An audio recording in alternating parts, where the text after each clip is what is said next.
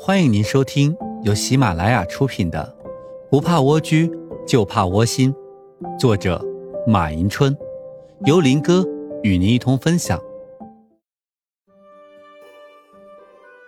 本集内容将与大家一同分享：女人应该有私房钱。私房钱，也许很多女性会想到偷偷积攒起来补贴娘家用。然而，从现代社会的发展来说，男女已经取得了平等的地位和权利，女人已经可以取得经济上的独立，在家里带孩子、照顾老人、做饭的责任，已经由女人独立承担，转移到男女共担的格局上。因此，从这个女人经济独立的意义上来说，传统意义上的私房钱概念，在今天已经被彻底瓦解。而且，随着时代的变迁，私房钱也有了一个新名字，叫 personal money，就是归自己自由支配的部分。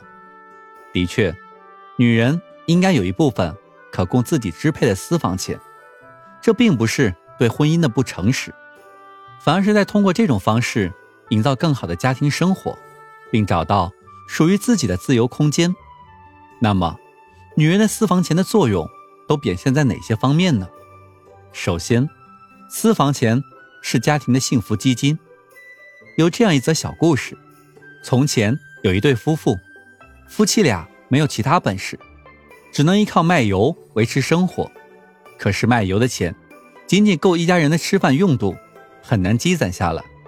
然而除夕到了，别人家。都灯火辉煌的围坐在一起，吃香喷喷的团圆饭，可自己家却因为没钱而不能让一家老小吃上一顿可口的饭菜，丈夫愁容满面。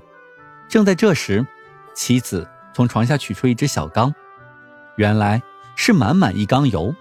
妻子说：“你每天早上挑着担子离开家之前，我都偷偷舀一勺放进缸里，就怕哪天家里有个急用。”于是，丈夫卖掉妻子平日里积攒下来的油，家人过了一个不错的年。通过这个故事，我们可以看出，存私房钱可以防备家里的不时之需，解燃眉之急。从这个意义上来说，私房钱可以堪称是家庭的幸福基金。其次，私房钱可以让女人潇洒买单。在现代的家庭关系中，虽说女人一般都是家庭中。财政大权的掌控者，但很多时候，女人在家庭中无私奉献，上要赡养父母，下要抚养孩子，而且还要为一家人的生活开支而忙碌。女人即使赚了再多的钱，更多的时候舍不得为自己用一分。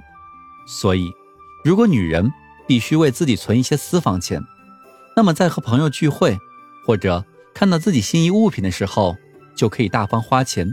潇洒购买，这样自己既不用担心家里的财政状况，又不用为无法购买到心爱之物产生任何遗憾心理，让自己花得乐在其中。再次，私房钱是夫妻双方的调和剂。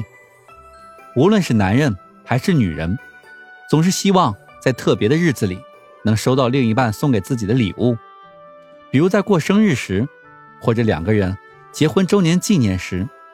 可是家里的财政支出一般都是公用的，如果女人能在这时为自己的老公买一件他喜爱的物品，而且还不用耗费家里的公用基金，一旦丈夫问起礼物的价钱时，你就可以说这是我用发奖金的钱给你买的礼物。此时丈夫听后一定会高兴万分。试问，这样的妻子又有哪一个丈夫不疼爱呢？最后。成熟女人应该有私房钱。作为一个女人，无论你是年轻的未婚女孩，还是已经结婚生子的女人，都应该有一种为自己存私房钱的意识。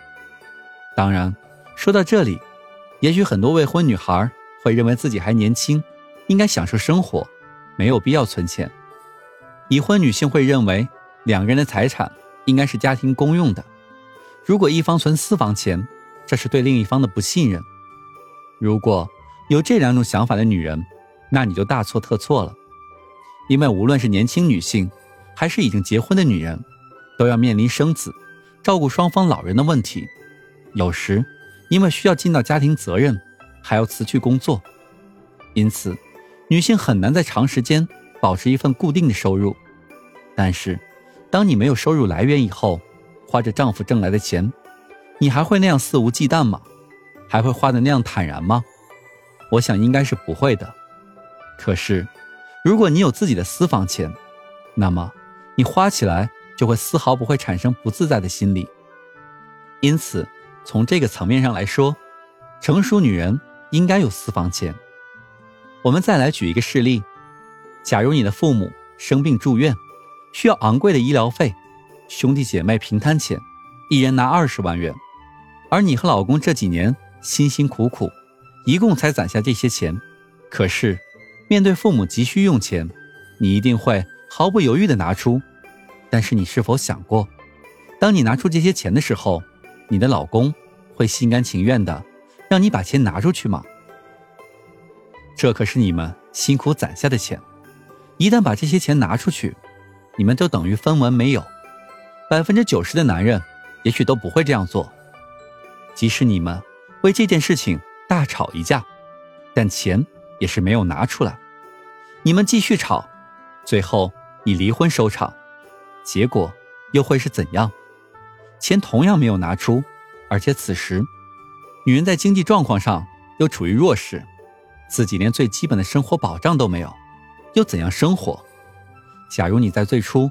就为自己攒下私房钱，那么即使你们离婚，你也丝毫不用担心自己近期的生活问题。